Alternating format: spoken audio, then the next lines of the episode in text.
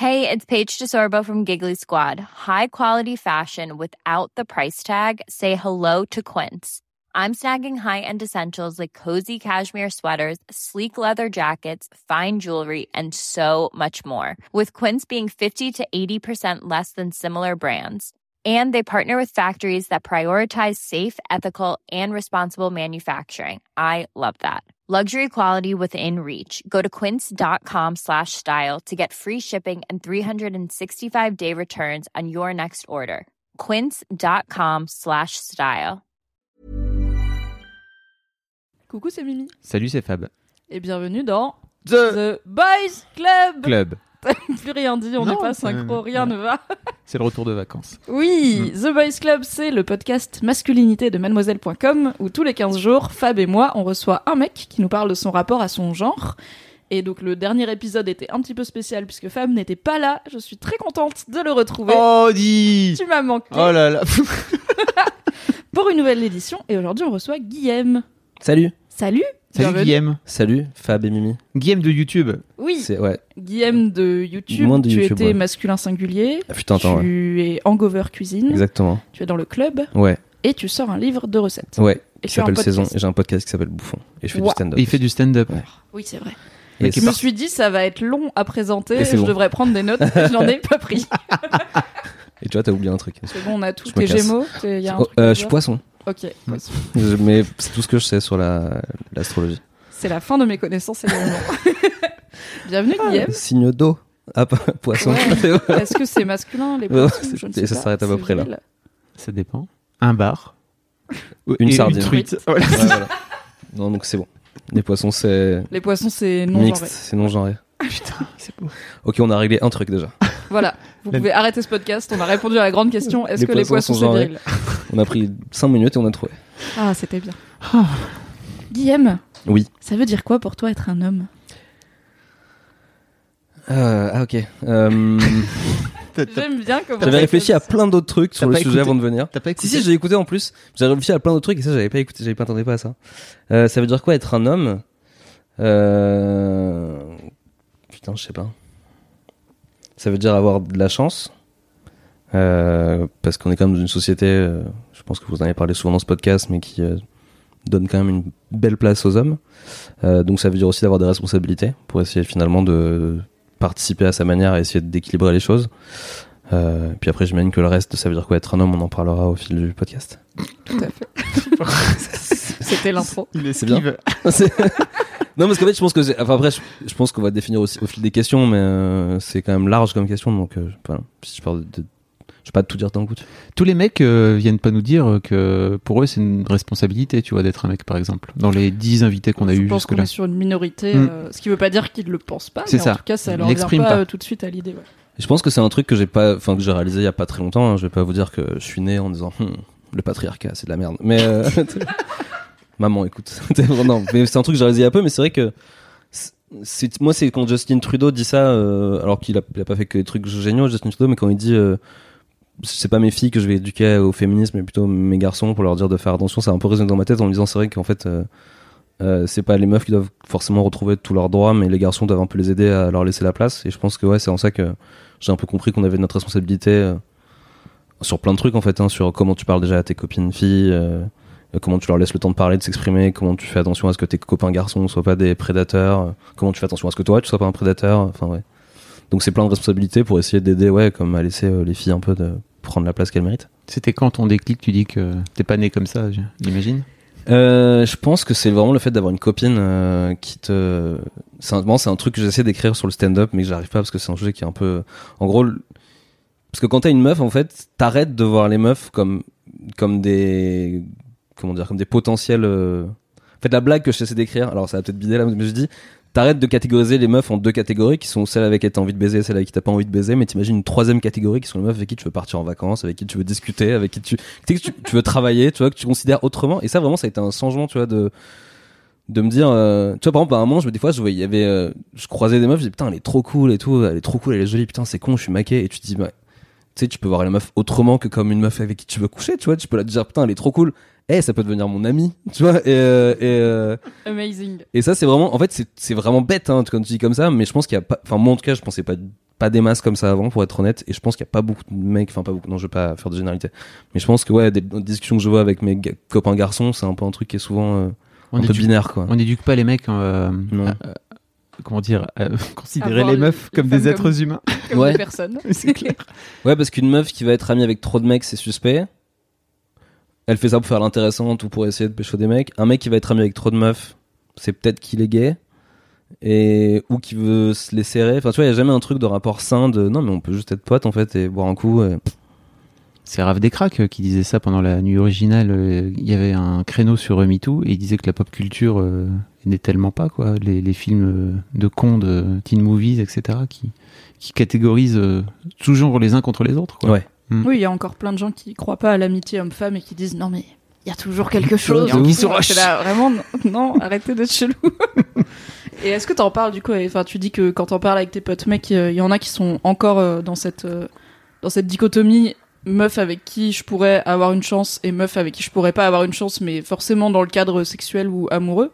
Est-ce que tu t'essayes de leur euh, de leur montrer le- ce monde différent dans lequel tu vis maintenant ou hey, Euh, peut-être que ça pourrait être une amie Enfin, j'ai l'impression que mes potes sont ont un peu eu le même déclic en même temps que moi ou d'une manière ou d'une autre. Donc, je suis pas un espèce de leader euh, progressiste dans une bande de potes hyper réact. Tu vois, donc, euh, j'en parle pas en disant Eh, vous devriez faire ça, mais plus c'est vrai que peut-être le constat est un peu- en tout cas un peu le même. ou En tout cas, tu sens qu'il y a quand même un, un- une atmosphère quoi qui fait que ouais. euh, puis on vieillit aussi, je pense que ça joue aussi. Je pense qu'on a plus 20 ans. t'as quel âge? J'ai 31 ans.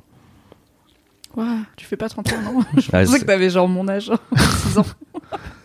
On m'a Je donné découvre. 22 il y a pas longtemps, j'étais content. Un mec hyper sage de 22 ans. Écoute, j'ai 22 ans, mais j'ai tout vu. Je voulais te parler de euh, Masculin Singulier, ton ancienne chaîne que tu as maintenant arrêtée. En fait, au début, quand j'étais tombée dessus, euh, j'avais peur que ce soit un truc très euh, moqueur envers les youtubeuses beauté et qui était euh, genre un, un mec qui se fout de leur gueule en, imitant leur tic. Et en fait, euh, j'ai quand même regardé, euh, histoire de me faire une idée, une opinion éclairée. Et j'ai trouvé ça vachement cool. Et je pense que t'es une des premières personnes, surtout en France, que j'ai vu. En fait, pour moi, c'est un contenu qui challenge un peu les, les considérations sociales de la masculinité, sans être affiché Salut, ici on va parler virilisme et tout, mais juste, hé, un homme qui fait une vidéo, une chaîne qui s'appelle Masculin Singulier. C'est un petit peu euh, original. Et du coup, euh, je suis très contente de te recevoir, entre autres, pour ça. D'où ça t'est venu, euh, Masculin Singulier? En fait, quand je. avant de me lancer sur YouTube, je, consommais YouTube, mais vraiment pas. Enfin, d'une manière bizarre parce que, en gros, le gaming m'intéresse pas parce que je joue pas aux jeux vidéo. L'humour, j'étais pas vraiment la cible. Donc en fait, j'avais une consommation un peu genre ironique de YouTube. Et ce qui me fascinait, c'était les YouTubeuses beauté, tu vois. Parce que vraiment, euh, tu vois, les vlogs, des trucs comme ça où elles ouvraient complètement. euh, euh, la porte sur des trucs de leur vie et des fois c'était très intrusif mais c'était elles qui laissaient rentrer enfin et peut-être des fois un peu inconscient, tu vois, de laisser. Je me rappelle des premiers boyfriend tags où les meufs avaient 10, 20 000 abonnés euh, et elles racontaient vraiment leur relation avec leur mec de manière. Enfin, c'était fascinant en fait tout ce truc-là. Donc je le regardais beaucoup pour ça et en fait après ça devient, bah, je sais pas, comme souvent avec des.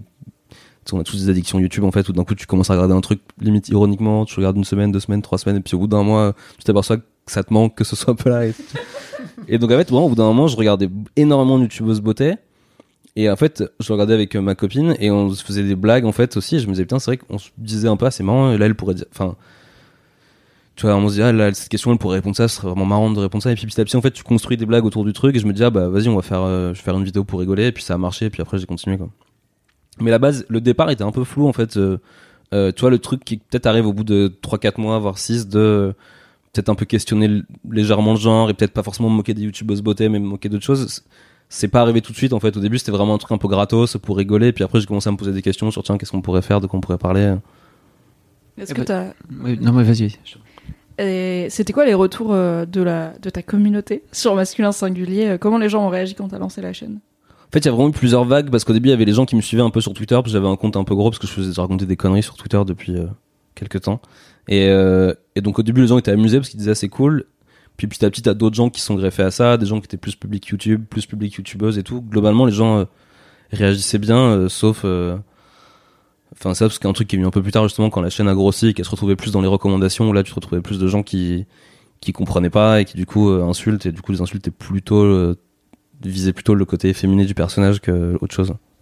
Mais ça, je pense qu'on pourra peut-être en, on peut en parler si tu veux. On peut en parler maintenant. on n'est pas obligé d'attendre, sinon. C'est vrai, tout le temps. Pendant la 4 fin. heures du podcast. Et ça, je pense qu'on en parlera demain quand je reviendrai pas. non, mais ouais, en fait, c'est vrai que, alors, parce qu'en fait, le truc efféminé du personnage est un peu, entre guillemets, nécessaire parce que mes inspirations, c'était les autres garçons qui faisaient des youtubeuses beauté, qui, enfin, qui faisaient, pardon, d'autres garçons qui faisaient de la beauté sur YouTube, pardon.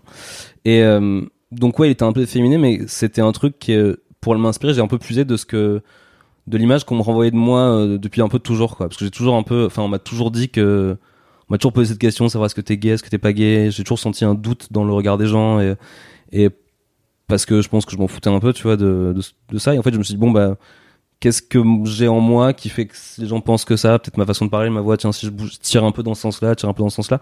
Mais c'était pas un personnage euh, euh, parce qu'il y a des gens qui disent ah c'est homophobe ce que tu fais et tout, mais je pense pas que c'était pas comment dire, je suis pas un mec euh, méga viriliste dans la vraie vie qui d'un coup a fait un personnage euh, un peu euh, ambigu. Je, pense que j'ai juste puisé sur cette ambiguïté et donc j'ai fait ce perso qui était comme ça. Mais c'était juste un trait du personnage en fait et et je pensais pas en fait que ça allait être ce point-là qui allait gêner autant les gens. Tu vois, et, euh, et en fait dans les dans les bah dans les T'as vraiment un truc, donc en fait c'était un personnage qui était surtout un peu débile et qui via les trucs débiles essayait de dénoncer entre guillemets des trucs et euh, et qui faisait jamais vraiment exprès. Et, en fait euh, donc forcément quand tu tombes dessus et que tu comprends pas et que tu fais pas l'effort de dire peut-être il y a un truc que je comprends pas bah tu t'aimes pas parce que c'est un truc vraiment bête et c'est un mec qui est pas très t'as pas envie de l'aimer.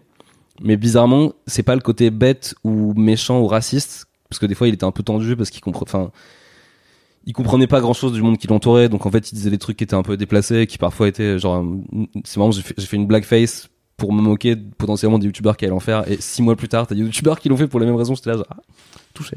Et, et- mais tu vois ça ça a jamais dérangé les gens tu vois. Personne m'a dit genre ah putain t'as abusé tu fais une blackface. C'était plus genre oh c'est qui se pédait tu vois. Et en fait tu dis ah c'est quand je voyais ça je me dis ah c'est marrant quand même que ce soit vraiment ça qui vous dérange plus enfin qui vous dérange qui dérange une partie des gens plus que le côté euh, ouais problématique en fait du personnage.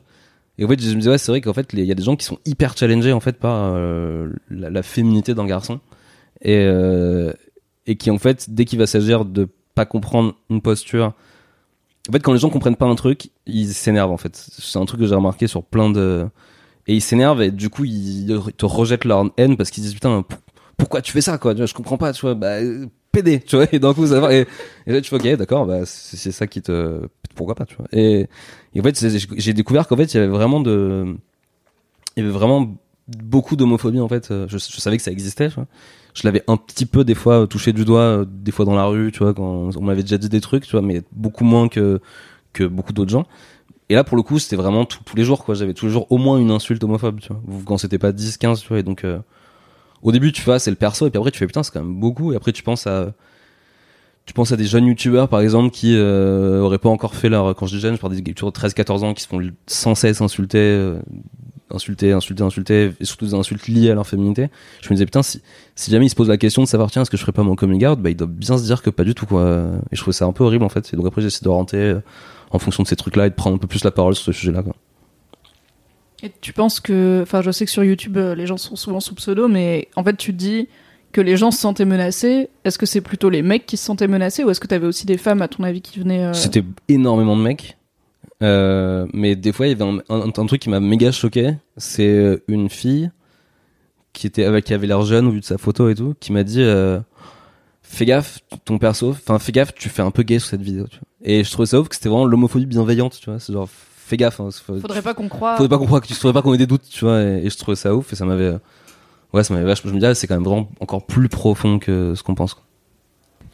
Et tu disais que ça t'était avant YouTube, ça t'est déjà arrivé dans ta vie que on ait des doutes sur ton orientation sexuelle. Ça t'est arrivé dans quel cadre, à quel âge, enfin, à quoi ça ressemblait dans la vraie vie ce genre de questionnement?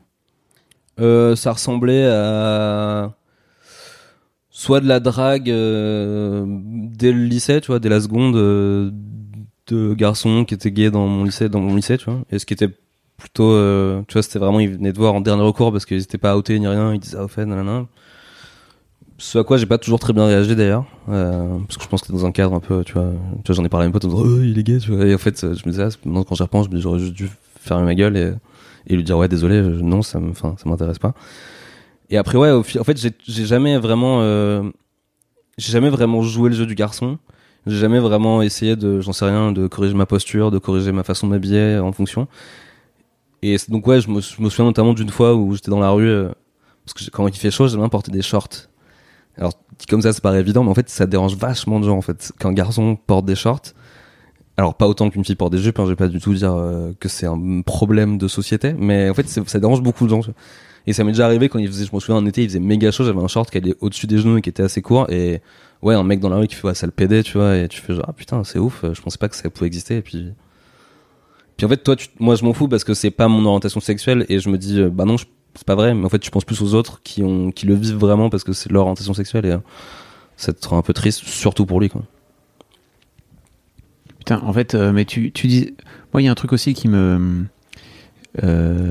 comment dire qui me fait tilter en fait dans, dans masculin singulier, c'est que j'ai l'impression que, que tu incarnes, que tu incarnais, en tout cas que ce personnage incarnait, euh, un truc qui, qui est tellement loin d'eux qu'il y a forcément besoin de. Donc tu t'es payé tous les masculinistes, je sais pas si on, on en parle tout de suite ou si tu avais prévu, Mimi, de- d'en parler après. Bah, j'avais prévu, mais tu sais quoi, on peut en parler Allez. tout de suite. Tu t'es payé notamment euh, des, des youtubeurs un peu vénères euh, contre toi, euh, qui t'ont envoyé, euh, qui t'ont envoyé, voilà leur communauté dans la tronche. Euh, mais en fait, avant ça, c'est parce que toi-même, t'avais avais décidé de, de monter au créneau Mhm. euh, par rapport à par rapport à toutes les. enfin, Oui, c'est ce que je dis souvent, c'est l'inverse de Marion qui elle avait rien demandé, elle s'en est mangé. Moi, j'ai- un peu lancé le premier truc quand même. Pour, pas pour autant que les je auditeurs mérite. et auditrices qui n'ont pas suivi. Oui, pardon. Donc il y a Marion Séclin qui avait fait sur Mademoiselle des vidéos où elle parlait de harcèlement de rue. Et suite à ça, elle a été visée par euh, des communautés très haineuses. Elle a été harcelée euh, massivement sur Internet et elle a fini par en faire un TED Talk qui euh, sur le cyberharcèlement. Je vous mets le lien dans la description. Bravo. Voilà. Mais pendant longtemps, elle en a pas parlé. En fait, elle était victime de harcèlement et elle en a pas parlé publiquement. Et c'est pas un truc qu'elle avait cherché. C'était pas des vidéos pour provoquer des communautés ou quoi. C'était juste pour parler de harcèlement de rue en tant que personne qui le subit. Alors que toi, euh, Guillaume, t'as fait une vidéo sur bah, plusieurs youtubeurs. euh, je Moi, c'était un peu à la fin de ce, à la fin de ce truc en fait quand je voyais, je Qu'est-ce voyais, qui t'incite à je voyais plein de gens partager le truc sur Marion justement et, je, et des gens que je connaissais en fait et qui disaient ah putain, trop marrant les féministes elles nous font chier et tout et puis je voyais plein d'inepties et j'avais vraiment je me disais ah, c'est bizarre parce que tout a l'air un peu tout- ça pue un peu tout ça. Alors déjà parce que c'est pas mes avis mais en plus je me dis ça ressemble vraiment à des discours soraliens d'extrême droite et tout. Et je me dis juste je- ça m'énervait donc je vais j'en parler et, et les gens m'ont dit mais non n'importe quoi c'est pas vrai le fait est qu'il a appelé à voter FN au, au deuxième tour des élections. Donc quelque part j'avais pas complètement tort. Mais euh, mais ouais donc du coup c'était juste ça en fait. C'était le truc de dire bah tu sais quoi euh, je trouve que tout est nul j'ai un endroit où je peux m'exprimer bah je vais le faire là quoi. Qu'est-ce qui te donne envie de mais ça c'est un truc qui de m'exprimer comme ça. Ouais, de monter au créneau ouais. ça c'est un truc je pense parce que je suis sanguin et que euh, mais ça faut que j'ai c'est- un peu essayé de le calmer aussi parce qu'au bout d'un moment ça devenait pénible à vivre au jour le jour. Euh, parce qu'après il y a eu d'autres trucs euh, qui ont été enfin qui ont été enchaînés en fait ça devenait euh, enfin ça devenait c'était vraiment dur en fait tu vois de, de tu te lèves le matin tout ton Twitter t'as 40 insultes tu vois c'est pas des trucs tu fais genre Ouais, hey, faut plus croquer la vie à pleines dents tu vois. et ouais mais tu dis faut c'est-à-dire faut plus ouvrir Twitter Ouais, mais en bien. fait, c'est super dur parce qu'il y avait des, il y a des gens qui disent ouais le harcèlement en ligne, vous avez qu'à fermer votre ordinateur. Mais tu dis vraiment genre si à toi je te dis euh, mec bah dans ce cas-là ferme ton ordinateur, on va voir si combien de temps tu tiens en fait euh, sans être dans l'endroit qui est le noyau de la sociabilité du, moment. Donc tu vas faire quoi? Tu vas, enfin c'est bien de pas être sur son ordinateur, mais c'est super facile à dire. J'ai pas dit ferme ton ordinateur, j'ai dit ferme Twitter. Ouais, mais oui. pas pareil. mais ça veut dire que tu vois, ça veut dire moi ça veut dire que je pouvais je pouvais pas aller sur ma chaîne, je pouvais pas aller sur Twitter, je pouvais pas trop aller sur Facebook. Euh, Il y a même des mecs qui ont essayé de pirater mon mail. Il y a des mecs qui ont qui m'appelaient, tu vois. En fait, tu te dis ouais, en fait, euh, ça devient vraiment. Puis en fait, même tu vois, genre c'est à dire que tu peux te dire bon allez, je regarde pas Twitter, je pose mon téléphone, mais tu peux tu peux pas faire semblant qu'il se passe rien, tu vois. Tu peux pas dire genre bon bah, vu que je ferme Twitter, ça n'existe plus, tu vois. En fait, toi t'es tout le temps là en train de te dire ah, il faut que je regarde qu'est-ce qui se passe. Enfin, c'est très particulier. Mais donc après oui, j'ai arrêté de. Je dis bon, je vais laisser d'autres gens euh, qui ont envie de s'exprimer s'exprimer quoi. Et maintenant je fais de la cuisine. Trop cool. Oui, c'est c'est ce qui t'a un peu incité à, à laisser tomber ce perso Euh, ou t'étais allé un peu au bout toi aussi de ton côté? C'était un mélange de plein de trucs, ouais. C'était en partie ça, mais pour petite, enfin, pour genre un dixième en fait.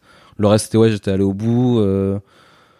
Et aussi, à un moment, en fait, je me suis dit, parce que je voyais plein de gens qui, qui... enfin, plein de gens. Il y avait des gens, euh, notamment dans certains forums, qui disaient, ah, trop bien, ils tapent sur les meufs. Et puis, en fait, euh, j'avais un peu, du coup, j'étais genre, bah non, en fait, c'est pas vraiment le but. Elle Et- continue à avoir masculin après, singulier non, avant, avant, un- avant, Ah, avant, ouais, avant les histoires. Et du coup, euh, et à un moment, je- des gens m'avaient envoyé des trucs en disant, ah, ils t'aiment moins sur le truc. Et j'avais vraiment fait un truc où j'avais fait exactement les mêmes vidéos, je vous avais mis une banne sur Soral, c'était là genre, pouah, génie, j'étais là genre, putain, vous êtes vraiment facile à avoir. Et, euh, et vraiment, c'était nul, quoi. C'était genre en fond, on voit une vidéo de Soral, tu vois, c'était là genre, yes, il est de retour, tu fais genre, ah, ok, bon, bah, c'est, ok. Et, euh, et en fait, je me suis dit, en fait, aussi, au bout d'un moment, j'ai un peu fait le tour, j'ai envie de changer de perso, mais en même temps, quand je change de perso, ça fait moins de vues, ça plaît moins aux gens. Les gens, j'ai l'impression qu'ils veulent de la parodie de choses beauté. Est-ce que- est-ce qu'on n'a pas un peu marre de taper sur les meufs En tout cas, d'avoir l'impression de taper sur les meufs? Vas-y, je passe à autre chose, quoi. Ouais, c'est qu'en fait, ton perso... tu disais toi-même qu'au début, ton personnage était, tu l'avais créé dans une sorte de d'ironie, de second degré, etc. Et qu'au fur et à mesure, tu avais pris conscience. Ouais. Et que bah, t'as as fini par buter euh, ton propre personnage. De, Ouais. euh, Ok. Mais il y avait un moment, je voulais le tuer aussi, mais je me suis dit, je vais pas le faire, en fait. Je voulais que je sais pas qu'il ait un accident et tout, mais je me suis dit, ouais, peut-être, il y a quand même des gens très jeunes qui regardent aussi, je pense que je Oui. vais être traumatisé. Oui, et vu que il y a de toute évidence des gens très premier degré qui regardaient Masculin Solide. On va peut-être pas prendre mort. de risques en faisant des trucs trop euh, Je dis une ironiques. icône, je dis, non, c'est pas vrai, en fait. Ce serait devenu un martyr Ouais. et tout, ce serait compliqué. Non, parce que y a un truc quand tu fais du, quand tu fais du, parce qu'en fait, au bout d'un moment, YouTube, il te, tu sais, c'était le moment où l'algorithme changeait, il disait, ah, faut que tu fasses plus de vidéos et tout. Donc, j'avais vraiment essayé de faire des vidéos deux fois par semaine. Et en fait, c'était vraiment, j'étais, je, disais, je passais deux fois par semaine du temps avec lui. Tu vois, j'étais arrivé à ce niveau de différenciation mentale, tu vois. Et donc, en fait, je devais écrire pour lui et je me mettais dans sa tête à lui. Et au bout d'un moment, en fait, ça m'a vraiment fait péter un câble, en fait, où, euh, où je pense que je le voyais, enfin, je le voyais trop dans ma tête et c'était, j'essayais trop d'écrire. Et en fait, au bout d'un moment, je me disais, ah, Général Ball, je vais le tuer et tout, tu vois. Et, je lisais un truc sur d'autres gens qui écrivaient pour des trucs de clown et tout, qui disaient un peu la même chose, tu vois, que des fois, tu pouvais vraiment te faire bouffer par ton perso. C'est Edith, c'est Marion Cotillard qui était, qui s'était fait, elle racontait qu'elle s'était Oui. fait hanter par euh, Ah ouais. Edith Piaf Elle a euh, été tellement elle était exorcisée euh, dans le après perso. la môme, ouais. Et avait- t'as euh, bah, Stephen King, il écrivait sous pseudo et quand ça a été révélé, il a organisé un enterrement euh, pour euh, pour son pseudo. Enfin, il était full drama quoi. Et bien puisque vous avez dit, je vais quand même le tuer et tout. Calme-toi. Et en fait, au départ, tu avais tendance à moins écrire comme si c'était un autre personnage, c'est ça? C'était c'était plus proche de toi? Mais en fait, au, au début, t'écris. Euh, euh, non, ça, ça a toujours été la même euh, distance avec moi. Euh, mais en fait, c'est plus que le truc. En fait, c'est un peu l'inverse qui s'est passé. En fait, c'est-à-dire qu'au début, t'écris en mode euh, complètement détaché du truc, et puis plus ça, parce que ça a duré genre deux ans et demi quand même. Donc plus ça va, plus t'es à l'aise dans l'écriture avec le perso, et plus tu l'as défini, plus t'as défini genre ce qu'il a fait avant, ses amis, sa meuf, tout ça. Tu vois, t'as vraiment. Et en fait, t'y penses tous les jours, en fait, parce que t'écris un peu tout le temps. Et en fait, du coup, au bout d'un moment, t'as vraiment, euh, t'as une symbiose avec ton personnage, et et en fait, c'est vraiment euh, à tel point que tu sais exactement. Enfin, les, les au pic, on va dire, de la chaîne, qui après la, à la fin de la première année, les vidéos, je les écrivais super facilement, quoi, parce que je savais exactement ce qu'il fallait dire et tout, tu vois. Et puis c'est peut-être après ça, au bout d'un moment, t'es trop dans le truc, ouais, c'est plus ça, ouais. Tu disais que t'en. En fait, qu'une des raisons pour lesquelles t'as arrêté, c'est que t'en avais marre de faire un truc qui donnait l'impression de taper sur les meufs. Est-ce que t'as des meufs, bah, notamment des youtubeuses beauté, qui t'ont déjà contacté et qui, pour te dire, en fait, c'est pas sympa, pourquoi tu te fous de notre gueule euh, Ou est-ce qu'elles ont Euh, alors, l'ironie, on va dire, de, de la chose et... Il y a eu un truc assez marrant, c'est que au tout début de la chaîne, où ça faisait peut-être 4, quatre vidéos qui existaient, en fait, il y avait un, un mec de YouTube qui aimait beaucoup ce que je faisais et qui m'a dit bon, bah, je vais t'inviter à un workshop si tu veux pour que tu qui est plutôt aux 10 000 abonnés, mais t'en as que 1000, mais vas-y, viens et tout. Et en fait, c'était un workshop spécialisé pour les meufs de la beauté, tu vois. Et, euh, et en fait, il pensait pas que j'allais dire oui. Et j'ai fait ouais, grave. Et, euh, et en fait, je me suis retrouvé avec genre Oria, euh, Léa, je ne suis pas jolie, sa cousine Pusher Pink, il y avait Kiyu aussi plein de meufs qui maintenant, euh, enfin qui déjà à l'époque et qui maintenant continuent de progresser et qui sont vraiment des, tu vois, ouais, c'est un peu une rosta quoi. Et, euh, et c'est drôle parce que vraiment, je suis arrivé là, j'étais le seul mec et je me suis dit, est-ce qu'elles me connaissent ou pas? Et oui, elles me connaissaient et elles m'ont détesté. Et, on a, et en fait, après, on est devenus potes plus tard, tu vois. Mais on me reparlait de ce moment en disant, mais c'était abusé quand t'es arrivé, on était ultra choqués, on disait, mais qu'est-ce qu'il fait là? Je peux te dire que le soir, on en a toutes parlé, toutes. ouais. Et c'est vrai que je me suis pas du tout senti le bienvenu. Et, euh, et en fait, ce que je peux carrément comprendre, tu vois, parce que bah, je pense qu'elle voyait une personne de plus qui les bâchait. Parce que mine de rien, YouTubeuse beauté, t'as quand même un rôle, c'est un rôle chelou sur YouTube. euh, T'es quand même, à part les filles qui aiment bien ça, le reste des gens t'aiment pas beaucoup normalement. T'es pas très intégré dans les autres communautés. Enfin, Oui, c'est pas très, c'est pas respecté quoi. Il y a, Ouais. bah, il y a même moins maintenant, j'ai l'impression, mais il y a même des youtubeuses, euh, du coup des femmes qui se définissent un peu comme, je ne suis pas comme les youtubeuses beauté, euh, qui est très, euh, je ne suis pas comme les filles superficielles, Ouais. alors que bah elles accomplissent un boulot tout à fait respectable. ouais, carrément. Personnellement, m'impressionne car je suis débile en termes de beauté. Non mais c'est vrai et en fait et donc du coup euh, ouais donc elle je pouvais comprendre qu'elle se sentait un peu menacée entre guillemets par ce truc mais ce qui est marrant c'est que je crois que ce qui s'est passé c'est qu'en fait leurs mecs ont maté Et euh, on, on, on, on ça drôle. En leur disant, mais si, mais vraiment, des fois, j'avoue, des fois, tu fais ça, tu vois, ou des fois, t'es un peu comme si, ou tu fais. Et puis, en fait, elles se sont rendues compte qu'en fait, je me moquais pas forcément directement que d'elles, ou. Et en fait, elles ont commencé à apprécier. Et puis après, en fait, on, s'est recroisés. Et puis maintenant, la majorité sont des potes, tu vois. Enfin, euh, quand je les croise à des soirées ou quoi, on parle et tout, c'est cool, tu vois. Et c'est aussi ça qui m'a aidé, en fait. euh, ça a été un long chemin, mais qui m'a vraiment. Enfin, qui m'a aidé à comprendre leur rôle à comprendre en fait l'intérêt d'une fille. Enfin, tu vois, c'est tout bête, mais je comprenais pas parce que je suis un garçon que j'ai jamais fait ça, tu vois. Mais le, par exemple, euh, à quoi ça sert d'apprendre à se maquiller? Bon, bah, quand t'es une fille, petite fille, t'as pas forcément de grande sœur, tu sais pas le faire, tu vas pas demander à tes parents et tout. Donc là, tu vois, t'allais combler un peu ce vide-là. Et il y en avait plein qui, en tout cas, prenaient ce rôle vachement bien euh, à cœur et qui le faisaient bien pour leur expliquer les premières fois avec un garçon, comment tu te maquilles, euh, comment à l'école tu fais ça, comment tu fais. Et en fait, tu te dis, ouais, c'est vrai que c'est important, en fait. euh, Enfin, c'est pas moins important qu'un mec qui va te montrer euh, comment faire tel niveau à tel jeu vidéo ou un mec qui va t'expliquer c'est quoi un spermatozoïde, tu vois. Enfin, tu vois, c'est. Je sais pas, c'est ouais, un savoir égal, quoi. Justement, j'allais te demander, est-ce que tu penses qu'il y a un équivalent euh, grand frère pour les, pour les jeunes garçons qui sont sur YouTube? C'est une très bonne question. Euh, non. Franchement, non. Enfin, peut-être si, mais c'est pas, on n'a pas envie d'en parler, mais euh, tous les mecs, je pense que ouais, l'équivalent, ouais, si, l'équivalent, ça va être le YouTube un peu plus viriliste, euh, muscu, quoi. Ah oui, ok. Mais même pas en fait, parce qu'en fait, le, le YouTube muscu va même pas dire euh, bon les gars, euh, elle vous a plaqué, mais tu vois, c'est ils vont ils vont jamais parler des problèmes directement, j'ai l'impression. Alors que le le sous-texte qui est tout le temps là sur les vidéos muscu, c'est genre comment vous allez faire pour choper des meufs, mais c'est jamais vraiment c'est jamais vraiment adressé comme ça devrait l'être en fait. De dire bon bah attends, euh, peut-être pas obligé enfin tu peux faire de la muscu si t'as envie de faire de la muscu, mais c'est pas parce que t'as largué que tu dois faire de la muscu. et et, peut-être qu'elle t'a largué, peut-être que tu peux faire ci, tu peux faire ça. Enfin, c'est vrai que j'ai l'impression, c'est vrai que, mais c'est parce que les garçons, ouais, ouais, enfin, c'est pas un, un cliché de dire ça, mais les garçons aiment pas parler frontalement de leurs émotions. Là où les filles, j'ai l'impression, ont plus l'habitude de le faire, euh, ou en tout cas, sont plus éduquées à le faire.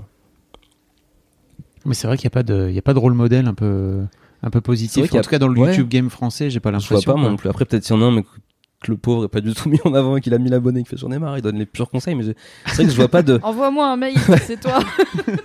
Je vois pas de mec qui dirait euh, ok les mecs euh, elle vous a largué on va faire ci ou comment tu fais un premier rendez-vous avec une meuf sans que ce soit des pick-up artistes c'est ça en fait hein Oui, ce ça. rôle là il est pris par des mecs qui vont pas dire Les mecs chelous.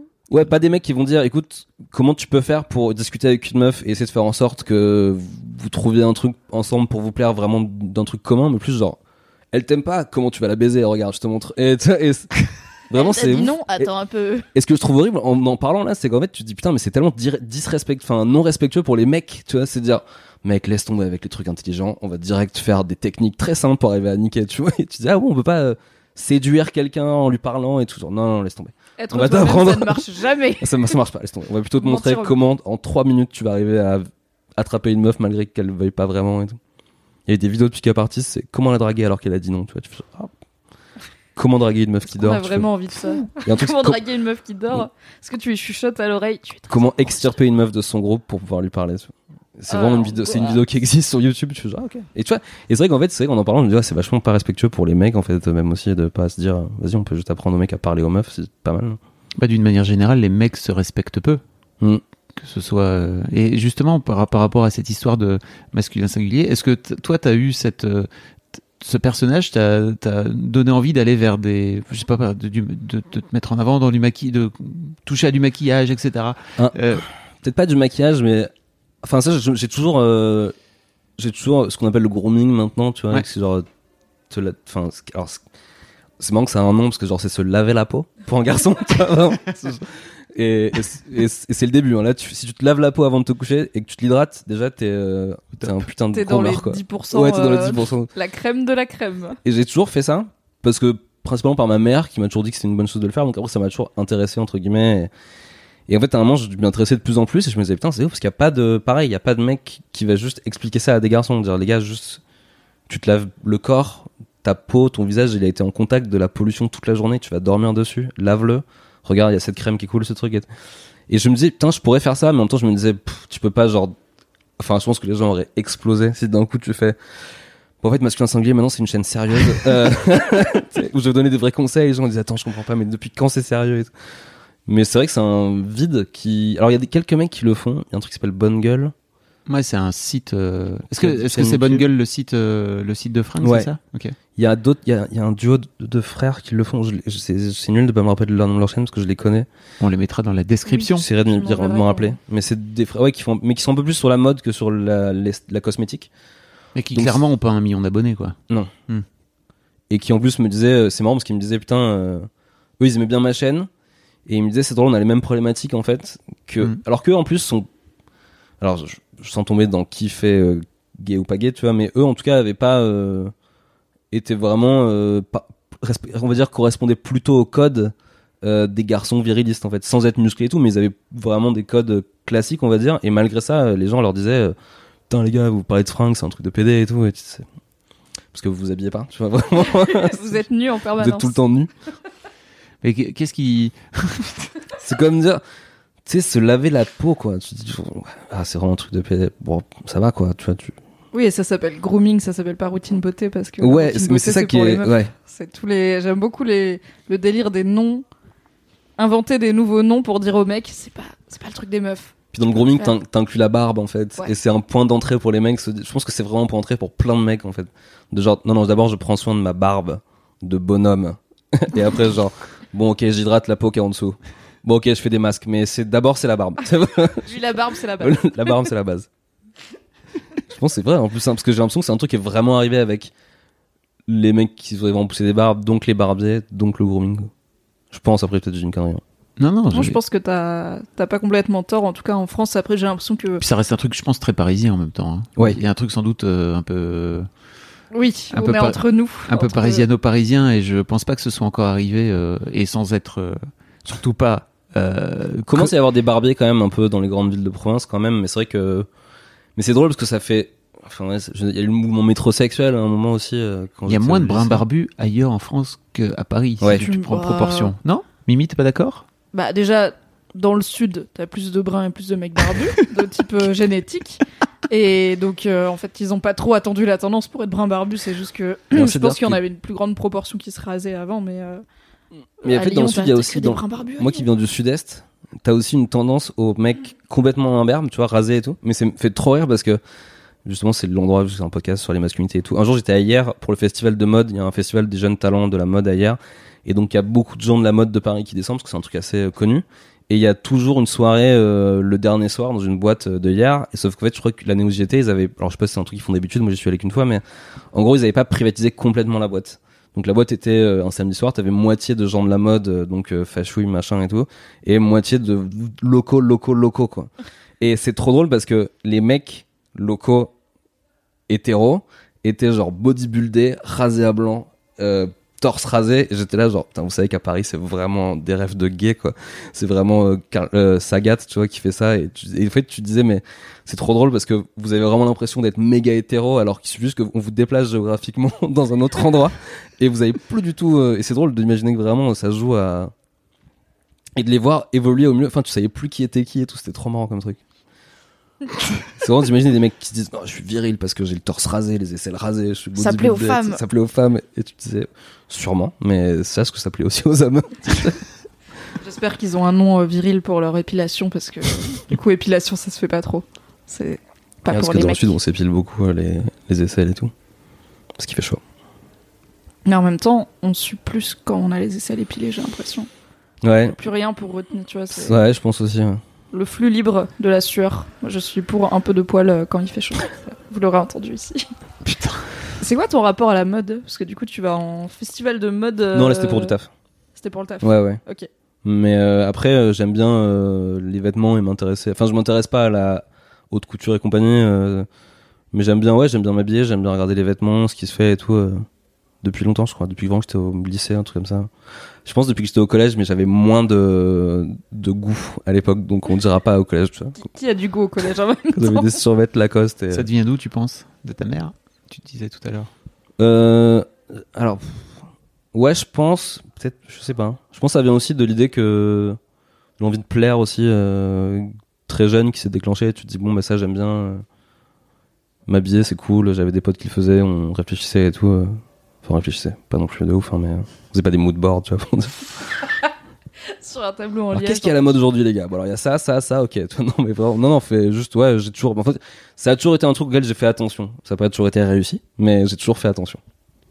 Est-ce qu'il y a déjà un truc en soi de faire Oui. attention pour beaucoup de mecs Ouais, ouais.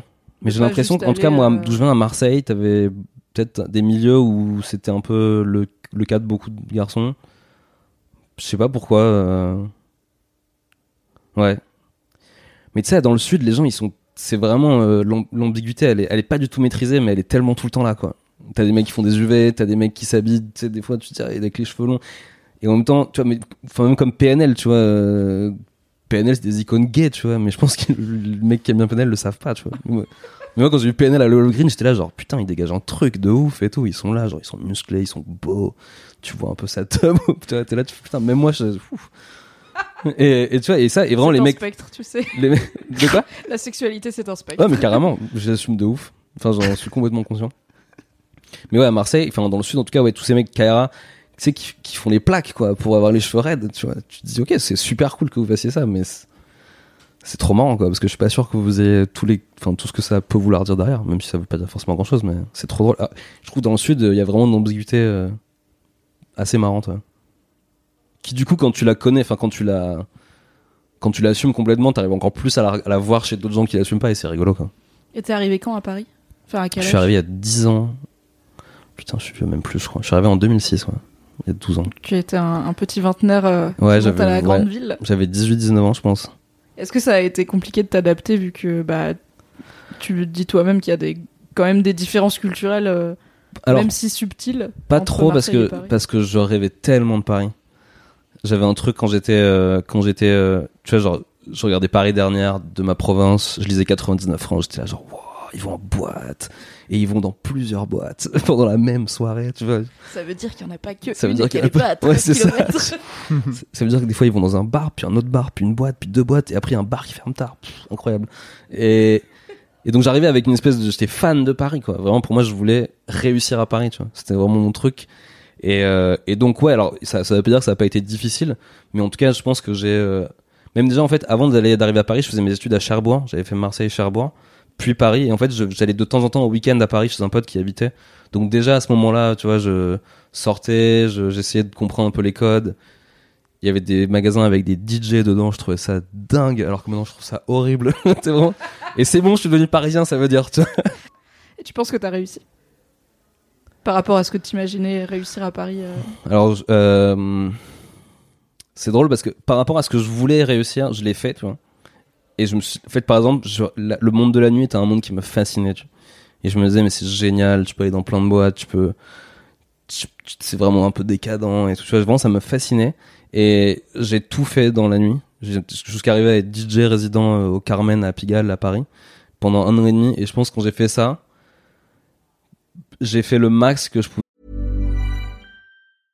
I'm Sandra, and I'm just the professional your small business was looking for. But you didn't hire me because you didn't use LinkedIn jobs. LinkedIn has professionals you can't find anywhere else, including those who aren't actively looking for a new job but might be open to the perfect role, like me. In a given month, over 70% of LinkedIn users don't visit other leading job sites. So if you're not looking on LinkedIn, you'll miss out on great candidates like Sandra. Start hiring professionals like a professional. Post your free job on linkedin.com/people today. Pouvais faire. Et c'est un peu le moment où j'ai fait genre pff, ouais en fait c'est pas vraiment euh, un aboutissement de ouf quoi. Genre c'est bon le Guillaume d'il y a 5-6 ans se dirait wow génial. Tu l'as fait. J'ai kiffé pendant un moment. Après c'était moins kiffant. Et euh, et quand j'ai arrêté j'ai fait bon maintenant on fait quoi tu vois? Et euh, c'est là que j'ai commencé à faire d'autres trucs comme des vidéos comme euh, maintenant un podcast enfin des trucs comme ça quoi. Et là maintenant dans cette entre guillemets nouvelle vie de trentenaire tu vois euh, du coup je sors Trentenaire qui mange local et de ses c'est ça. Je sors moins, voire même presque plus. Euh, mais euh, donc je dirais pas que j'ai réussi, mais en tout cas je suis content de ce que je fais aujourd'hui. ouais. C'était quoi la transition pour toi pour aller vers la cuisine? Ça a toujours été là en fait. euh, j'ai toujours été. euh, j'ai bien. j'ai- j'ai- en fait, j'ai- ça peut paraître super débile, mais j'aime bien manger des trucs bons. Sauf qu'en fait, quand quand tu dis ça, en fait, quand t'es- quand t'es petit, on te qualifie de difficile parce que tu manges pas vraiment à la cantine, parce qu'en fait, euh, je me rappelle vraiment d'un truc, et bon, c'est là que tu vois qu'on est quand même dans des pays privilégiés, etc. Mais genre, dans ma cantine de primaire, à un moment, ils ont changé le chef, qui était vraiment un vrai chef, qui faisait à manger pour les, tous, les, petits. Et en fait, ils l'ont changé pour mettre la Sodexo. Et je me rappelle vraiment du jour où c'est arrivé, parce que j'ai pas mangé, et j'ai eu faim, et je comprenais pas ce que c'était, en fait. J'étais genre, putain, mais j'ai mal au ventre, j'ai des crampes, j'étais trop mal. Et je- la maîtresse, elle me disait, mais qu'est-ce qui t'arrive et tout. Genre, Ah, madame, ça va pas du tout et tout. Et elle m'a dit, mais t'as mangé quoi ce midi? Je fais genre, rien. Elle a fait genre, ah, bah, peut-être que t'as faim, tu vois. Et, euh, et en fait, donc, bon, découvrir le sentiment de faim quand t'as 8 ans, c'est quand même, genre, je pense, le privilège des privilèges des privilèges. Mais euh, en tout cas, à partir de là, je commençais à me dire, ouais, c'est la cantine, c'est pas bon. Tout ce qu'on me sert est dégueulasse. Donc on m'avait dit, ah, bah, t'es difficile. Donc j'étais là, genre, bon, bah, je suis difficile alors. Et désolé, tu vois, d'être difficile. Et, en fait, je, me suis rendu compte plus tard qu'en fait, j'étais pas difficile. Juste, en fait, euh, j'aimais bien, enfin, tu vois, les trucs pas industriels. Enfin, je, je sais pas, j'avais peut-être un peu d'exigence, on va dire. C'est bon, peut-être la même chose, en fait. Mais, euh, mais, euh, et donc en fait ouais je me disais mais quand même bi- bizarre c'est bizarre parce qu'on dit que je suis difficile mais il y a quand même des moments où je reconnais des trucs qui me plaisent vraiment en fait. Et c'est plutôt quand c'est mes parents qui les font et c'est plutôt quand ils ont mis du temps et je me dis putain et donc après j'ai commencé à dire bah, prendre le plat que j'adorais que ma mère fasse c'était une espèce de poulet à la crème. Je me disais ça j'aimerais trop apprendre à le faire tu vois. elle m'a appris et je trouvais ça trop cool donc je le faisais avec elle. Puis petit à petit j'apprenais de plus en plus de trucs. Puis après en fait quand j'ai commencé à être étudiant je me suis dit tu vas habiter seul donc t'aimes pas les conserves t'aimes pas les trucs industriels surgelés ni tout préparé si tu veux pas mourir de faim, peut-être apprends à faire à manger. Et c'est là que je, me suis acheté des livres, des trucs sur internet, et en fait c'est là petit à petit que j'ai appris à faire à manger. Puis après un moment tu gagnes un peu plus ta vie. Donc, euh, enfin déjà à un moment tu fantasmes sur des restos, tu peux pas y aller, tu gagnes un peu plus ta vie, tu peux y aller, et tu te dis putain c'est pas mal aussi d'aller au resto, donc après tu, tu vas de plus en plus, et tu te dis ouais en fait c'est vraiment un truc. En tout cas c'est un plaisir dont je me lasse toujours pas en fait, euh, et qui peut paraître des fois tu te dis mais euh, ok normal comme tout le monde mais en fait pas vraiment parce qu'en fait en discutant avec les gens tu te rends compte qu'il y a des gens qui aiment un peu moins ça que toi ou qui euh, comprennent pas que tu mettes euh, beaucoup d'argent dans un repas qui préfèrent mettre beaucoup d'argent dans un autre loisir ou une autre passion et tout et tu dis bon bah ok peut-être qu'en fait j'aime un peu plus ça que les autres et bah go quoi. Mais en fait, même, tu dis, euh, c'est pas répandu chez tout le monde, mais notamment chez les mecs, en fait, il y a un rapport à la cuisine qui est compliqué parce que autant les grands chefs sont quasiment tous des, des hommes, les chefs reconnus, autant la cuisine domestique, ça a été longtemps une affaire, euh, une affaire de femmes, et euh, sauf le barbecue. Mais oui, du coup, j'avais fait un article sur Mad sur les, les mecs qui sont jamais sortis du menu enfant et euh, qui était basé sur des études qui avaient été relayées dans un magazine américain où en fait, toi, il y a en fait, on parle, quand on parle de troubles du comportement alimentaire, on pense aux meufs qui sont anorexiques ou boulimiques. Et en fait, chez les mecs, comme beaucoup de troubles mentaux, c'est pas détecté, c'est pas diagnostiqué, c'est pas traité.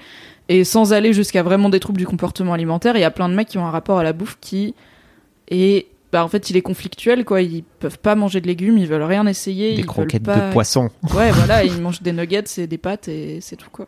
Ouais, quand j'étais étudiant que- j'avais un pote qui faisait vraiment que ça quoi il faisait euh, il se faisait un saladier de purée le lundi et il le mangeait jusqu'au vendredi Ah. Et ce qui est trop bizarre, c'est qu'en plus, en parallèle de ça, il faisait vachement de muscu. Et tu vois, il était vachement conscient de son corps. Il essayait vraiment de devenir. euh, Tu vois, il était très musclé, tu vois. Et c'est bizarre que l'alimentation était vachement pas du tout euh, adéquate avec ça. Et je pense qu'il avait pas du tout conscience. Ouais, c'est un.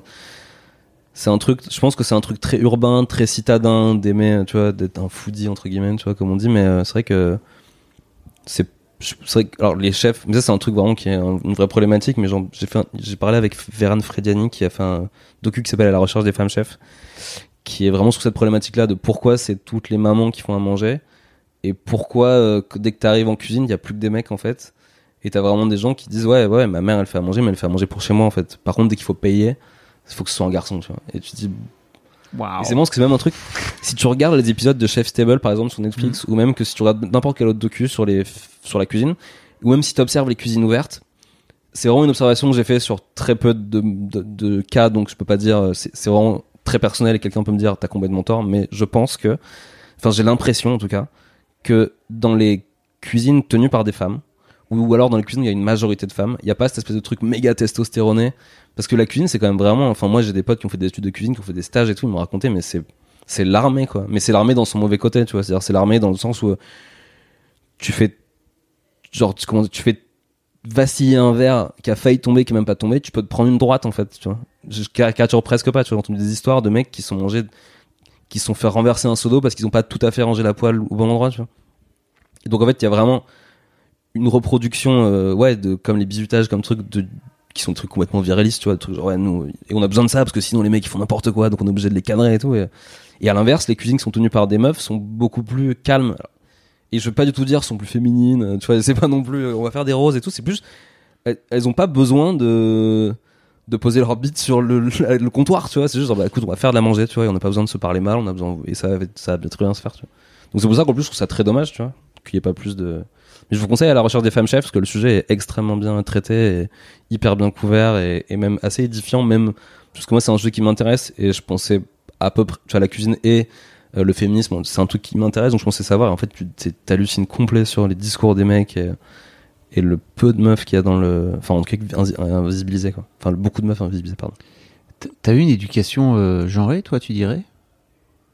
Parce que c'est marrant, il y a une dichotomie entre. Enfin, il y a vraiment une vraie différence entre ce que tu racontais tout à l'heure, où tu, tu dis que t'as mis longtemps à considérer les, les meufs comme euh, des êtres humains à part, et puis en même temps, euh, cette sorte d'ouverture d'esprit dans lequel t'as été.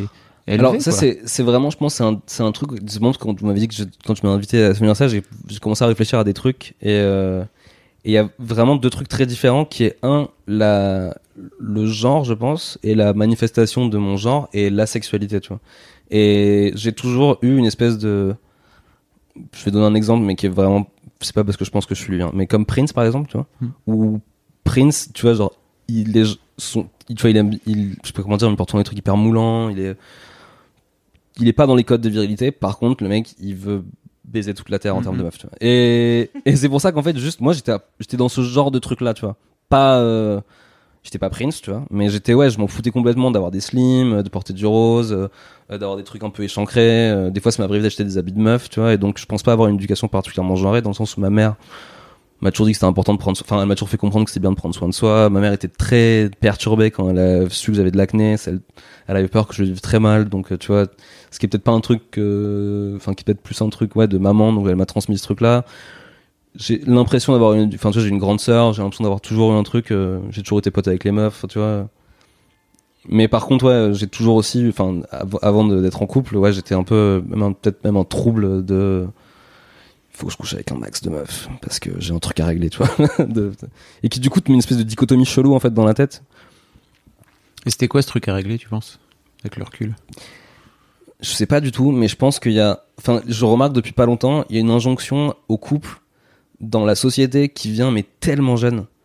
Genre mes filleuls, mes cousins, on dit genre, t'as de bonnes notes à l'école? Oui non. Et t'as une copine? Et c'est vraiment les deux. Tu sais, on peut pas le dire genre, c'est quoi ton jeu préféré?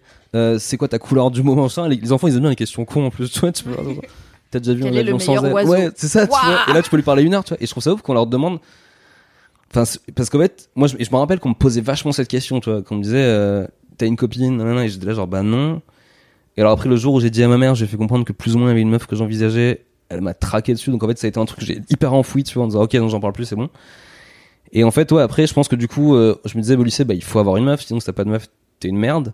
Qui est un truc que tout le monde se dit, mais quand tu regardes, je pense, statistiquement, il y a pas non plus énormément de couples dans une classe au lycée. Genre, t'en as peut-être deux. Et tout le monde est genre, putain, il faut, il faut avoir une meuf. Il faut le bac et une meuf. C'est vraiment les deux projets de, je m'en fous d'être heureux, de voir, non, il faut une bac et une meuf. Et en fait, du coup, euh, comme j'ai, j'ai eu une meuf assez tard, tu vois, je dirais genre un an, euh, peut-être, ouais, peut-être j'ai, en terminale, tu vois, j'ai embrassé une meuf pour la première fois de ma vie en terminale, tu vois, ce qui est quand même tard, je pense. Je pense que c'est devenu un truc après, j'ai essayé de combler sans cesse le truc. Mais c'était presque maladif, quoi. C'était vraiment juste euh, cocher des cases, tu vois. Et c'était un peu bizarre, quoi. Cette compète, peut-être? Ouais. Mais de- bizarrement, moi, je le. C'est drôle parce que, tu vois, j'ai répondu à aucune injonction. euh, Enfin, là, vous me voyez pas, mais je suis pas quelqu'un de très musclé, je suis pas quelqu'un de très grand. euh, je m'en fous, comme je disais tout à l'heure, je m'en fous un peu de comment on me perçoit. Mais par contre, ce truc de, il faut que je couche avec un max de meufs. Et je vais quand même, sans en parler, en parler à mes potes en disant genre, ouais, là, en faisant des, des fois des compteurs, tu vois. Tu te dis, putain, c'est bizarre, quoi. Et c'est bizarre que t'aies esquivé toutes les injonctions, sauf celle-là. Et en fait, euh, tu le fais même à un niveau qui est. euh, Enfin, tu te rends même malade. Enfin, après, ça allait, tu vois, mais ouais, je me rendais compte c'était vraiment une obsession, quoi. Mais malade. Malade, non, mais tu te rendais malade, genre une meuf. Même une meuf, en fait, tu sais, genre. Je me rappelle, des fois, il y avait des meufs, je les envisageais pas du tout. Sauf que d'un coup, elle s'intéressait à moi, je disais genre, ah bah ok. Et donc, en fait, elle, elle voulait juste genre un plan cul, ce qui était ce que je voulais dans 99,9% des cas. Sauf que moi, ça, me surprenait, donc j'étais là, genre, ah ouais, elle peut pas sortir avec moi, je peux pas lui dire que je veux juste un plan cul, putain, mais oh, qu'est-ce que c'est? Et là, d'un coup, c'était horrible, je commençais à être malade, triste, tu vois, pour une meuf dont je m'en foutais, tu vois, comme si euh, c'était la peine de cœur absolue, tu vois. Et donc, en fait, c'était vraiment que des trucs comme ça, tu vois, où euh, même si tu veux juste coucher avec une meuf, bah, elle te répond pas, tu t'as mal au ventre. Enfin, tu vois, c'est très bizarre, quoi. Tu te mets dans des cas de, ouais, de, de, comment dire, de comme si t'étais la meuf de ta vie à chaque instant, tu vois. Cœur d'artichaut. C'est ça. Je m'attendais pas à ce petit cœur d'artichaut. C'est les bacs de ma phrase, comme un rappeur. C'est quoi Tu t'as pas parlé de ton père depuis le début? Est-ce que t'as grandi avec ton père? Il Ouais, était, ouais, ouais. Il était à la maison. C'était quel genre Enfin, c'est quel genre d'homme et c'était quoi votre relation? Euh, alors c'est quelqu'un qui travaille beaucoup, euh, qui est très, qui est brillant, euh, qui est pas du tout, euh, alors qui a pas la présence paternelle classique, dans le sens où euh, il, enfin tu vois, il, il je sais pas comment dire, il y a pas, euh, on n'allait pas jouer au foot le dimanche, mais par contre on allait faire, il allait nous emmener faire du vélo dans les calanques, enfin tu vois. Mais, truc- mais il avait pas, il s'intéressait pas au même truc que les papas des autres s'intéressaient, tu vois. Il était pas présent comme les autres papas s'intéressaient, mais il était présent dans l'éducation plus culturelle, il était scientifique, donc il nous apprenait des trucs de scientifique, il était passionné de volcans, donc il nous apprenait, enfin, tu vois, c'est des trucs un peu plus, un peu différents, mais c'était cool, ouais. Après, j'en, j'en parle pas parce que j'ai, enfin, après, ouais, c'est peut-être que du coup, euh, ma, j'ai l'impression que ma mère m'a plus apporté les trucs féminins qui sont en moi, enfin, et merde, je, je voulais pas Ah, dire mais- ça, mais les côtés moins, euh, justement, virilistes et tout. Mais euh, je pense que mon père y a participé aussi dans le fait de pas du tout avoir essayé de faire le contrepoids de ma mère, en fait. Mais plus ça a été une espèce de continuité euh, commune euh, des deux. je, me dis, je me suis dit que peut-être le fait que tu aies résisté à toutes les injonctions sauf celle de Pécho, euh, peut-être que ça venait euh, de ton père, mais j'ai pas l'impression Non. du coup. Non, non, je pense que c'est vraiment un truc euh, perso, je pense. Est-ce que c'était dans ta bande de potes, de potes mecs du coup, est-ce que c'était répandu je veux dire, Même pas. Moi, j'étais vraiment le mec célibataire. ils avaient tous plus ou moins des meufs. À part quelques-uns, tu vois, mais c'était pas, euh, c'était pas une bande de mecs. Allez, on va pécho des meufs, tu vois. C'était plus genre, on a des fois. Moi, j'ai été très longtemps célibataire, mais eux, c'était des fois oui, des fois non. Et en fait, c'était pas non plus un truc. C'était pas un truc de bande, en fait, tu vois. C'était vraiment un truc très perso, même que je faisais. euh, Genre, on va dire que le mardi, je voyais une meuf. Le mercredi, je sortais avec mes potes. Le jeudi, je voyais une meuf. Le samedi, je sortais- enfin, tu vois, genre, c'était plus un truc. euh, Non, c'était pas un truc. euh, En tout cas, y a pas, on on s'engrainait pas, quoi. Enfin, je pense pas. Peut-être que de l'extérieur, quelqu'un va me dire, bah si, putain, vous étiez des. Vous Mais j'ai étiez des gros l'impression. queutards, euh, personne voulait vous inviter aux soirées. Étiez horrible. Et comment ça s'est comment ça s'est fini du coup? Est-ce que t'es tombé sur la bonne meuf et t'es tombé amoureux et bon bah Ouais, je pensais ça. la monogamie euh, C'est trop marrant comment elle a dit classique, comment ça s'est fini. euh, non mais on dirait vraiment une, Sur la fin de vie. période de ta vie. Bah ouais, ça s'est fini comme ça en fait, ouais. De, enfin c'est, oui, je pense que je pense que c'est fini, ouais. Mais euh, où tu, ouais, tu, un jour tu rencontres une meuf et tu te dis putain, elle est quand même vachement cool et euh, elle est vachement plus cool que toutes les meufs que je connaissais avant. Pas, enfin non, pas que ça. Je m'entends vachement mieux avec elle que toutes les meufs parce que les autres meufs étaient cool aussi. Et putain, je peux la voir. Enfin, tu sais, je, je, peux la voir autrement que. Enfin, c'était bizarre, ouais. Mais c'était un truc euh, tellement nouveau que j'ai pas tout de suite vu le truc. Tu vois, j'étais genre, euh, putain, cette meuf, c'est mon pote. Et après, tu te dis, bah peut-être pas en fait. Peut-être que c'est ta meuf. Et peut-être qu'en fait, il va falloir te comporter comme un mec avec elle et pas juste euh, comme un pote. Et donc en fait, euh, ouais, c'est comme ça. Et puis petit à petit, tu, ouais, t'apprends en fait à être avec une seule personne. Et puis, puis c'est là que tu, en fait, c'est aussi à- par rapport à ça que tu, tu reflètes un peu sur tout ce que t'as fait avant. Et alors je dis pas que je dis pas que c'était l'enfer avant et que maintenant c'est génial, mais tu tu mets des bémols par exemple sur ce que tu fais avant, tu. Sur euh, et tu vois, je suis pas en mode genre putain quand j'étais célib c'était la belle vie, maintenant euh, je suis en couple c'est l'enfer. Tu vois, c'est plus genre te dire ok je suis en couple c'est charmé. Avant c'était bien, mais ah c'est vrai qu'il y a des trucs qui étaient pas ouf, tu vois. C'était quoi les trucs pas ouf? Euh, mais j'ai vraiment fait des trucs nuls. hein. J'ai vraiment, euh, j'ai vraiment fait des dates avec des meufs que j'aimais pas du tout et qui se passaient mal, mais que je prolongeais juste parce que je voulais qu'on couche ensemble en fait. Et je dis des trucs auxquels je croyais pas du tout. Tu vois, je- ah ouais, l'alchimiste de Paolo Coelho, super bouquin, ouais, putain. Je l'ai pas lu, mais je, je sais que c'est pas ouf, mais bon, je le dis quand même. Ah ouais, la nouvelle star, putain, j'adore. Euh, T'as vu, enfin, tu vois, vraiment rentrer dans des trucs où je me trahissais complet, tu vois. Et ça m'amusait en fait. Mais et j'étais là, genre putain, si mes potes me voyaient trop ça trop drôle, mais en fait, je dis pff, même pas en fait. Hein, c'est pas si drôle que ça. C'est un peu bizarre que tu fasses ça. Puis je pense que j'étais pas cool avec tout le temps avec les meufs. Alors pas. euh, J'étais pas un pick-up artiste, je, je montais pas, tu vois, je me cache pas mes intentions, j'ai jamais une meuf, je t'aime pour euh, coucher avec. Mais j'étais un peu genre cynique et détaché, tu vois, et je pensais que c'était cool d'être comme ça, mais en fait, avec du recul. C'est parce que j'ai reparlé avec des meufs avec qui, euh, à l'époque, euh, tu vois, avec qui j'avais couché quelques années, et qui me racontaient des trucs, et qui me racontaient, et j'étais là, genre, putain, j'avais honte un peu, tu vois. Je me disais, ah, j'ai fait des trucs. euh. Parce qu'en fait, quand tu couches avec une meuf avec qui t'as pas vraiment envie de coucher, mais que tu le fais juste pour le score, tu vois, une fois que t'as couché avec elle, t'as qu'une envie, c'est qu'elle dégage, en fait, tu vois. Parce qu'en fait, bêtement, euh, t'as été toute ta test- testostérone est partie. Et d'un coup, t'as une espèce de réveil. Tu fais genre, ah, mais putain, en fait, j'aime pas du tout cette meuf. En fait, faut qu'elle parte. Et donc, des fois, tu t'étais pas cool, quoi, avec des meufs pour leur dire de partir de chez toi. Alors qu'elles ont été cool parce que, genre, euh, bah, je sais pas, elles ont passé du temps avec toi parce qu'elles t'aimaient bien. Et toi, tu fais genre, bon, allez, c'est fini. Et c'est bizarre de faire ça, tu vois. Et du coup, ouais, il y a plein de trucs comme ça, des moments où, ou même des fois, tu faisais des trucs, euh, tu sais, tu sors de chez toi à 6 du mat, enfin, à 5 du mat pour rejoindre une meuf parce que tu te dis, euh, ah bah, il faut absolument que j'aille la voir, tu vois, alors qu'en fait, c'est nul. Enfin, il y a plein de trucs comme ça qui sont un peu bizarres. Ouais. Je suis un homme nouveau maintenant. Qu'est-ce qui a changé euh, pour, pour toi, en tout cas, par rapport à. Bah, comme je le disais avant, déjà, l'éventualité de considérer les meufs comme tes potes, Mm. et plus comme un pote, ou peut-être plus un jour, on sait pas, tu vois, de, puis de voir les meufs comme des gens euh, égales, en fait, tu vois, c'est-à-dire qui pourront t'apporter quelque chose d'autre. Et donc, en fait, de voir les meufs comme, euh, bah, déjà d'écouter leurs problèmes, en fait, tu vois, et typiquement, c'est, en en parlant avec ma copine, déjà, en fait, je pense que ça, c'est un truc, si les gens sont pas capables d'entendre le discours de Marion Séclin ou de n'importe quelle meuf sur le harcèlement de rue, c'est parce qu'ils ont pas de potes meufs en fait. Je pense, pour beaucoup. C'est parce qu'en fait, pour eux, c'est complètement abstrait, tu vois. C'est-à-dire, c'est un truc, ça n'existe pas parce que effectivement, si t'as pas de potes meufs qui t'ont raconté, ça ne se voit quasiment pas dans la rue. En tout cas, si tu veux pas le voir, tu le vois pas, tu vois.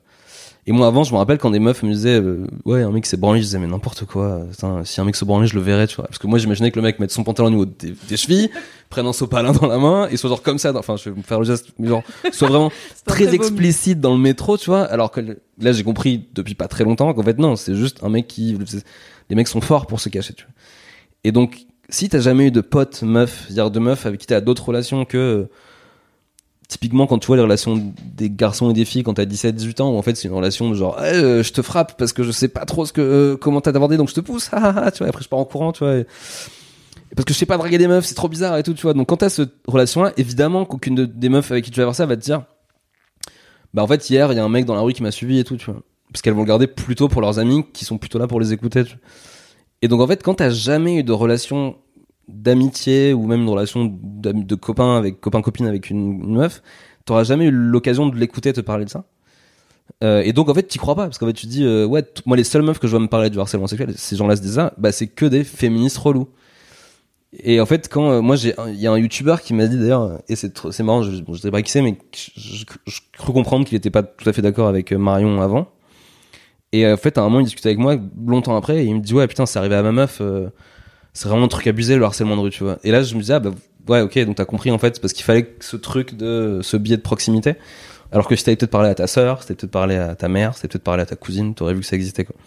Mais moi, ça a été ça en fait, c'est genre quand j'ai eu une meuf et qu'elle a commencé à me parler de harcèlement de rue régulièrement et qu'en fait je me suis dit putain c'est pas un truc qui arrive de temps en temps c'est un truc qui arrive une fois par mois et encore elle m'en parle que une fois par mois mais peut-être ça arrive plus souvent voilà tu commences à dire ok peut-être je me suis trompé sur ça. Donc tu dis attends peut-être je me suis trompé sur ça peut-être je me suis trompé sur ça aussi.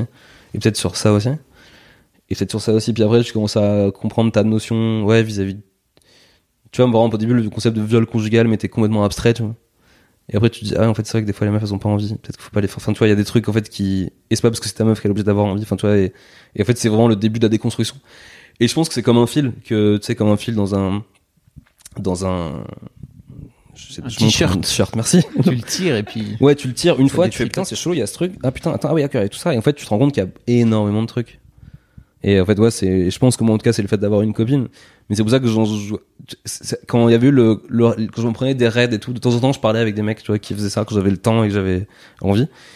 Et j'en- je disais toujours ça m'arrive pas, pas beaucoup mais genre deux trois fois de dire mais tu sais quoi t'as une sœur bah parle-lui en fait. Tu vas voir qu'elle va te raconter des trucs qui vont peut-être te sensibiliser. T'as une parle aux meufs de ton entourage et essaye tu vas voir que c'est c'est pas un truc de complètement abstrait en fait c'est concret pour plein de gens juste à t'en pas parler en fait et ayez des potes meufs Oui, c'est sympa. c'est pas mal et parlez-leur d'autre chose que de leurs potes meufs que vous voulez c'est- c'est- sauter sauter serrer ce que vous voulez C'est fascinant, j'ai l'impression d'avoir un fuckboy, euh, un ancien fuckboy. Et mais de, genre, non mais de ouf j'en ai jamais rencontré qui. Des... Ah, Après, c'est ça. L'évolution Pokémon qui a arrêté d'être. j'ai connu des fuckboys, Qui- évidemment. Qui, qui ont été sur le chemin de la rédemption. Voilà. Je pense que c'est le, bah, t'es le premier invité du, du Boys Club qui a ce profil-là, si je peux me permettre. en tout cas, qui nous en parle aussi ouvertement parce Oui. en avait Mais tu sais, des fois, tu sais, t- sur Twitter, hein, t'avais une appli qui te montrait, euh, qui te montre tes tweets anniversaire à la date du jour. Genre, il y a un an, il y a deux ans, il y a trois ans, il y a quatre ans, aujourd'hui. Et je voyais mes tweets d'il y a 3, non, mais il y a plus 5, 6 ans, tu vois. Genre en 2011, 12, tu vois. Putain, c'était vraiment des tweets de petits cons, quoi, tu vois. Genre, euh, des trucs sur les meufs, mais un peu, genre, je sais pas, des phrases un peu, genre, euh, pour à guichet, ou tu sais, du bait de la pas à meuf pour dire, ouais, enfin, Est-ce que ça glissait dans tes DM Est-ce que ça Ouais. marchait bien? Ouais. C'est ça le pire, c'est que ça marche. Bah Donc oui. pourquoi s'en priver? Non, mais en soi, en soi, c'est pas grave. Tu vois, c'est pas dans, dans soi, c'est pas grave si ça marchait et qu'en fait, euh, après, t'avais une relation respectueuse avec cette meuf. Mm. Si tant est qu'elle soit une meuf d'un soir, mais qu'en fait, tu vois, ça arrivé des fois. Hein, je dis pas que dans 100% des cas, euh, j'étais un connard qui traitait mal les meufs, mais c'est plus qu'il y a quelques fois où vraiment, euh, il me fallait ma dose entre guillemets, tu vois. Donc j'étais prêt à des sacrifices sur mon intégrité. Tu te respectais pas. Ouais, je me respectais pas de la ouf, ouais. personne. En fait. Ouais, Ouais. c'est ça en fait. C'est c'est même pas que la meuf te plaisait quoi. Enfin, Ouais. pas toujours. Puis c'était un truc où en fait, tu disais. Euh, dans- tu- tu- putain, elle est conne, mais elle est bonne, donc je m'en fous, tu vois. En fait, peut-être qu'en fait, bah, c'est- en fait, peut-être qu'elle est pas conne déjà, peut-être qu'en fait, juste vous avez pas de trucs en commun, et peut-être qu'en fait, bah, c'est pas grave, tu Enfin, tu sais, il y a des garçons qui t'as rien en commun, tu les, enfin, tu sais pas, c'est trop bizarre, quoi. Et après, tu te dis, bon, peut-être que tu, et c'est un truc qui est arrivé sur la fin, et je pense que ça a été la transition vers le fait d'avoir une copine. J'ai commencé à coucher avec des filles que j'aimais bien. Alors, pas suffisamment pour que ça devienne mes copines, tu vois, mais je me disais, on pouvait, ah non, mais je te, non, mais je Je J'ai regarde- commencé à coucher avec des filles que j'aimais. non, mais tu vois, avec des Je filles avec qui, en fait, c'était, des yeux comme ça. Non mais tu sais genre on pouvait juste boire un verre et rien et qu'il se passe rien et le moment était cool. Tu vois je me disais pas genre voilà pute euh, putain elle se prend pour qui? Elle croit qu'on va juste boire un verre tu vois enfin parce que c'est des trucs qui pouvaient passer dans ma tête et tout ça c'est partie des trucs dont j'ai vraiment honte mais Mais c'est trop bien que t'en parles. ah ouais non mais en plus et vraiment là j'en ai je je pense qu'il y a euh, beaucoup de mecs qui sont dans cet état d'esprit-là et qui. mais surtout c'est avoir une sexualité en fait c'est ça le truc c'est qu'en fait quand alors, les garçons ont des sex- sont plus poussés à avoir des sexualités libérées mais en fait on les pousse tellement à avoir une sexualité libérée qu'en fait ça allait dans l'opposé extrême qui est plus une sexualité libérée cool et, euh, et libérante ou je sais pas quel est le mot mais une sexualité de genre oh putain ça devient la course en fait tu vois c'est plus genre t'as le droit de faire ce que tu veux c'est il faut que tu fasses des scores mec tu vois Là où les- là- et là où les filles, c'est il faut que t'en fasses le minimum, alors qu'il y a vraiment, je pense, un, un milieu à trouver dans les deux sens, tu vois, dire au mec, couche avec toutes les meufs qui veulent et que tu veux. Et mais t'es pas, c'est pas grave si tu Mais couches pas fais-le parce que t'en as Ouais. envie en fait. Fais-le pas pour, euh, pour un- une compète mentale ou parce que ta valeur vient de là quoi. Si, Non mais de ouf. si tu bois juste un verre et que t'as passé un moment chouette, et bah rentre chez toi et branle-toi et t'auras passé un moment chouette quand même. Non mais C'est un truc de grave. ouf, tu vois. Et, et les meufs te doivent rien. euh, Enfin, c'est très très bizarre, tu vois. Et c'est vraiment, ouais, je, c'est vraiment un truc que je me dirais. euh, je me dirais, mais tu sais quoi, peut-être prête un tout petit peu attention à cette meuf qui paye pas de mine, mais peut-être que tu vas juste préférer tout le moment plutôt que de kiffer ces 10 minutes de sexe, même pas très bien en fait. Peut-être que tu kifferas plutôt les deux heures avant, et peut-être que tu, peut-être qu'en fait ça durera peut-être deux heures de sexe que vous le referez, parce qu'en fait tu as pas envie qu'elle se barre après que tu vois, il y a vraiment tout ce truc, même la, la sexualité d'un fuckboy, elle est nulle quoi. Enfin, elle est nulle. C'est quand même bien souvent, mais il y a vraiment des moments où tu, c'est pas bien, tu vois, parce qu'en fait, euh... tu vois, mes potes, ils me disaient, il y avait des potes qui, qui disaient, ouais, j'ai ramené une meuf, on a couché ensemble 3-4 fois et tout. J'étais genre, putain, 3-4 fois, c'est énorme. moi, moi, je couche une fois, on dort après, tu vois, parce que j'ai plus envie de. Et peut-être quand je me réveillerai, j'aurai envie. Mais c'était, en plus, c'était vraiment dépendant de toi, t'es vraiment. euh, Ouais. Est-ce que ta copine, elle ressemble à l'idéal féminin que t'avais quand euh, t'étais plus jeune? J'avais pas d'idée. pff, Ou alors, euh, tu vois, à l'époque où t'étais un fuckboy, t'avais- c'était quoi ton idéal féminin? Bon, mon, id- mon idéal féminin, c'était une, une cagole, quoi. Parce que j'ai toujours. Je pense que ça, en fait, je pense que c'est là le point de, de truc qui doit se régler, tu vois. C'est qu'en fait, les meufs. Meufs, tu vois.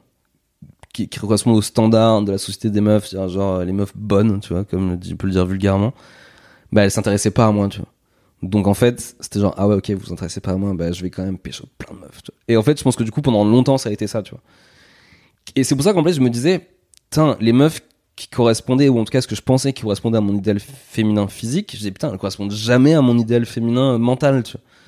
Donc, tu vois, elle n'existe pas, en fait, la meuf que je veux sauver, tu vois. Jusqu'à ce que je rencontre ma copine d'aujourd'hui, je dis, putain, cette meuf, alors elle correspond pas à mes standards, tu vois.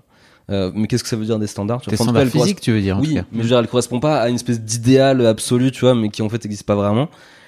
Mais putain, par contre, je la kiffe, quoi. Et je l'aime vraiment, tu vois. Et j'aime vraiment discuter avec elle. Et, bah, quand on couche ensemble, je suis trop content qu'elle soit encore là dans mon lit.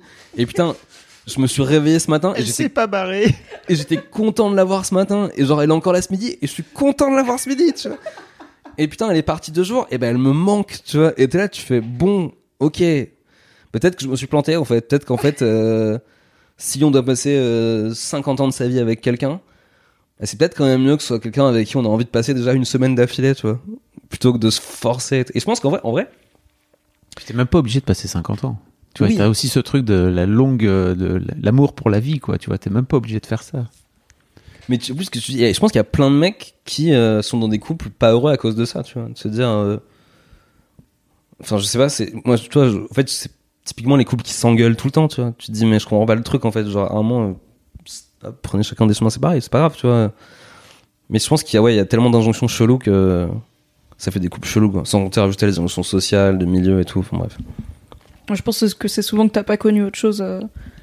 T'as Ouais. pas comme toi, t'avais pas connu. Waouh, j'ai fait l'amour à cette personne et je n'ai pas envie qu'elle s'en aille, c'est fou. bah, il y a plein de gens qui ont pas connu. Waouh, je suis dans un couple où je me sens respectée et où la communication Ouais. est présente, c'est fou. Même si ça peut avoir l'air extrêmement la base, bah en fait quand tu l'as pas eu. euh, tu, tu dis juste ça n'existe pas en fait tu dis ça n'existe pas c'est c'est comme ça c'est bon bah je suis pas tu te penses que t'es pas fait pour ça tu penses que c'est pas tu dis c'est pas de ma faute c'est la faute de tout le monde tu vois bon, c'est- Écoute, je suis très contente que t'aies trouvé l'amour et que tu sois plus un fuckboy. mais ce qui est ouf c'est que alors encore une fois je veux pas avoir l'impression de dire euh, j'étais méga malheureux et euh, et, euh, et, c'était horrible et que c'était une période vraiment nulle et tu vois parce qu'en fait c'est cool tu vois c'était bien j'aimais bien tu vois mais en fait il y avait quand même plein de trucs qui allaient pas et que je- si je me revoyais dans 10 ans il y a 10 ans pardon je me dirais écoute fais ce cas maintenant fais ce que tu fais mais essaie de le faire un tout petit peu mieux en te respectant toi et les gens autour de toi tu vois et euh, et tu verras ce sera plus cool tu vois et essaie juste de penser aussi à ton plaisir à t'écouter à penser que ouais c'est pas pas une souffrance de boire un verre avec une meuf que t'aimes pas juste pour à la fin faire du sexe. Donc ouais mais par contre ouais typiquement ouais, depuis que j'ai rencontré ouais comme tu dis le fait d'être heureux j'ai vraiment eu aussi plein de révélations comme enfin qui sont qui vont à la fois de trucs très concrets de la vie de tous les jours à des trucs ouais plus euh, progressistes sur euh, bah, les filles tu vois et des trucs comme ça quoi parler aux meufs C'est ça, je Oui. pense. vous verrez J'ai une dernière question Vas-y. avant de conclure. J'ai complètement oublié de te la poser à l'avance, je suis désolée. Donc peut-être qu'il y aura un petit temps de réflexion. On n'a pas parlé de la bite de Guilhem. J'ai l'impression qu'on a beaucoup parlé de la bite sans parler de la bite. Mais c'est vrai qu'on n'a pas parlé de la Non, On a pas c'est vrai, de la bite, bite ouais. en tant que Elle telle, c'est pas elle pareil. va c'est bien elle va bien Vous Ça a jamais été un problème pour moi, tu vois, ça a jamais été un truc qui m'a. Tu vois, alors ça, typiquement, c'est ça, justement, bah, peut-être c'est ça le truc dont tu, me- que tu me demandais tout à l'heure sur. euh, T'as toujours assumé d'être pas forcément de virilisme, mais en même temps, tu voulais. C'est qu'en fait, c'était, ça venait pas de là le problème, tu vois. Je pense que ça venait plus de. C'est plus mon ego, en fait, qui voulait se venger que, euh, tu vois, de dire, ouais, je dois être un mec, tu vois, parce qu'en fait, finalement, tous les autres trucs de. Aimer les bagnoles, aimer les grosses voitures, enfin, je dis des clichés, mais qui sont un peu vrais, tu vois, tout le temps vouloir euh, se battre, tout le temps, tu vois, moi, j'ai détesté ça, quoi. Quand j'étais au collège, je comprenais pas pourquoi, euh, c'est quoi ces jeux où on se met des taquets pour euh, s'amuser, je disais, mais c'est ridicule. euh. Et donc, en fait, ouais, ces injonctions-là, euh, j'y ai jamais répondu parce que j'ai jamais, euh, et c'est vraiment ce que j'ai pensé, justement. Alors, encore un truc auquel je réfléchissais avant de venir. Je me suis demandé pourquoi, tu vois. Pourquoi ça a jamais, pourquoi, genre, pour beaucoup de mecs, c'est un problème et pourquoi moi, j'étais un peu détaché de ça, tu vois. Et je pense que c'est parce que, il y a deux trucs. J'ai sauté une classe quand j'étais petit. Et, enfin, en- j'ai sauté la grande maternelle, donc j'ai toujours été plus jeune. Donc, en fait, j'avais toujours une excuse pour être un peu différent. Et en plus, j'ai toujours été petit, tu vois. Donc, en fait, j'étais toujours genre, bon, bah, de toute façon, c'est comme ça. Je suis plus petit, je suis plus jeune. Donc en fait, je suis à part et donc en fait, euh, je suis pas dans leur combat de euh, vas-y on va se taper, vas-y on va faire du foot, vas-y on va faire de la muscu et tout. Enfin, mais si de mon primaire ne faisaient pas de muscu parce que c'est quand même trop jeune pour faire de la muscu. Mais oui, c'était ça, ouais. Donc du coup, ouais, ouais, ça va, ouais. C'était ça, c'était ça. J'ai bien répondu à la question. Non. T'as un peu esquivé la question. Ah ouais enfin, t'as dit avec ta bite ça va et ça Hmm. n'a jamais été un problème. Bah, parce que je pense que le seul problème que les garçons peuvent avoir avec leur bite, c'est est-ce qu'elle est grande ou pas, ou est-ce que c'est un- que la taille, de- est-ce qu'elle est importante, euh, ou est-ce que je sais ce quoi en faire et tout. Et j'ai l'impression qu'en tout cas, euh, j'ai toujours été en phase et ça a jamais été un complexe. Et en tout cas, euh, j'ai jamais, j'ai jamais été pudique vis-à-vis de ça. donc je pense que ça va, tu vois. En tout cas, purement, ouais, je pense pas que ce soit ce soit ça qui était un problème, tu vois. Je Ou ça a été un atout. Ouais. Non, mais et ça peut être ça aussi, tu vois. Bah, alors je pense que le fait d'être ty- typiquement, je, alors je, je veux pas rentrer dans la psychologie de comptoir un peu bidon, mais je pense que le fait d'être à l'aise avec ça fait que t'as rien à prouver visuellement en tout cas. Même si j'avais manifestement des trucs à prouver euh, en privé, tu vois. Mais euh, visuellement, donc en fait, ça, je me disais, bah écoutez, je m'en fous de d'avoir des petits shorts et des débardeurs et avoir le- pas l'air méga viril parce qu'en fait. Mais aussi c'est marrant parce que alors peut-être ça va être une bonne conclusion, c'est qu'en fait je me rappelle me dire à ce moment-là, enfin je me rappelle le jour où le mec Putain, on dirait que ça a été écrit comme ça, tu vois. Je fais un recall de, l'anecdote de tout à l'heure. Le moment où le mec.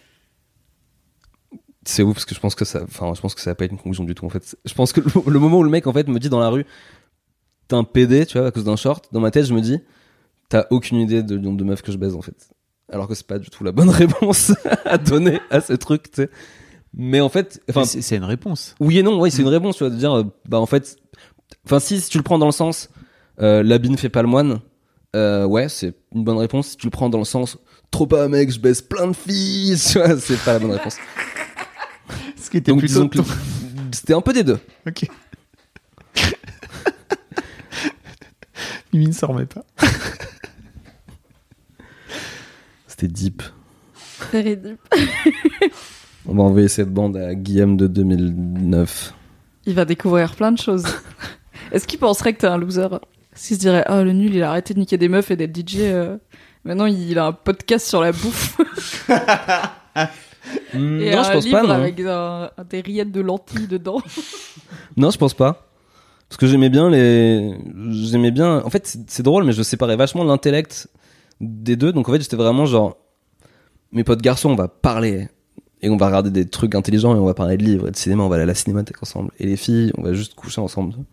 Donc je pense qu'ils se diraient genre, ok, t'es devenu un- une version qui était déjà un peu. qui existait déjà de toi, quoi. Peut-être qu'il se dirait. Peut-être qu'il écoute. Je pense qu'il écouterait euh, avec attention, en tout cas. Il se dirait, bon, peut-être qu'il a raison. Mais au début, il dirait, mais n'importe quoi. Et puis après, ça trotterait dans sa tête et il dirait, bon, ok. Peut-être faire attention. Pose ta dernière question, Mimi. Oui, ma dernière question, c'est est-ce que t'as une idée de personnage masculin, qui soit réel ou fictif, donc un homme qui existe ou un homme de fiction, qui pour toi représente une version positive de la masculinité? Je pense que c'est Harry Styles. Parce que euh, ils sont fous. Enfin, ils sont fous des codes et des trucs. Et euh, ça me fait vachement rire parce que. euh, donc, déjà, tu vois, il est. Il est. Comment dire? Il s'en fout. On sait pas s'il est bi, mais en même temps, on s'en fout. Et c'est tant mieux que le. Enfin, on s'en fout. Pareil, c'est tant mieux que le doute existe et qu'il soit pas obligé. Enfin, qu'il soit pas obligé de dire genre, non, trop pas, trop pas, je couche avec des meufs. Et en même temps, il a une sexualité hyper libérée que j'ai l'impression heureuse. Tu vois, après, je le connais pas personnellement. Et ce qui m'avait fait trop marrer, et c'est pour ça que je trouve que quelque part il représente une version que j'aime bien, c'est qu'il a chanté au défilé Victoria's Secret, qui est vraiment la célébration de ce que les meufs aiment bien, de ce que les mecs aiment bien, pardon. Tu vois, des meufs qui sont bonnes, entre guillemets, et qui sont en sous-vêtements. Et en fait, il a chanté là, et il y a, quelqu'un qui a tweeté, putain, c'est trop marrant parce que il est littéralement en train de chanter devant toutes ses ex. Et ce qui est pas loin d'être vrai. C'est-à-dire que le mec, il a quand même couché avec plein de mannequins Victoria's Secret. Et en fait, ce que je trouve ouf, c'est que je me dis, je pense qu'il y a plein de mecs virilistes qui regardent les défilés Victoria's Secret en se disant, faut vraiment que j'aille à la muscu pour arriver à choper ces meufs-là. Et en fait, c'est pas forcément vrai, en fait. Enfin, tu vois, de dire, bah, en fait, regarde, c'est, là, cette année, il y avait Miguel en plus et Harry Styles, donc ils sont deux mecs un peu crooners qui cassent un peu les codes, tu vois. Miguel, il est très, euh, je sais pas, il est tout le temps à moitié à poil, mais en même temps, il est légèrement musclé, mais pas trop. Harry, Harry, c'est pareil, tu vois, il est tout le temps, euh, Il est extrêmement bien sapé, Harry Styles. tout le temps bien sapé, mais dans des codes, euh, tu vois, genre il met des énormes pas de def, il met des trucs et et en fait tu te dis bah voilà en fait si si en tout cas la finalité pour vous c'est de pécho des meufs, regardez qu'il y a plein de manières de le faire en fait, donc vous vous imposez pas cette seule manière là et euh, même euh, essayez de faire euh, que ce soit pas une finalité quoi. Putain, la conclusion, mon pote. Bam Et est-ce que, est-ce que tu penses qu'il y a des virilistes qui écoutent The Boys Club? Est-ce que. J'espère. Je, je, je pense pas. Je me suis posé la question. J'aimerais bien. Venez, les copains. Mais en fait, N'hésitez Bah, pas. Peut-être qu'il faut qu'on invite des gens que les virilistes aiment bien. Ouais. Boys Club Alain La Soral. flemme. Bonjour. Chaud. Je, me suis, Non. je me suis posé la question, je me dis ouais ces trucs là, enfin ces podcasts là, tu vois genre je pense par exemple ça les couilles sur la table ou des trucs même euh, qui donnent vachement de code et tout, tu vois sur, en fait ils sont clairement pas écoutés par des gens qui devraient les écouter. Euh, Je plus- qu'on presse plutôt des convaincus avec ces trucs là.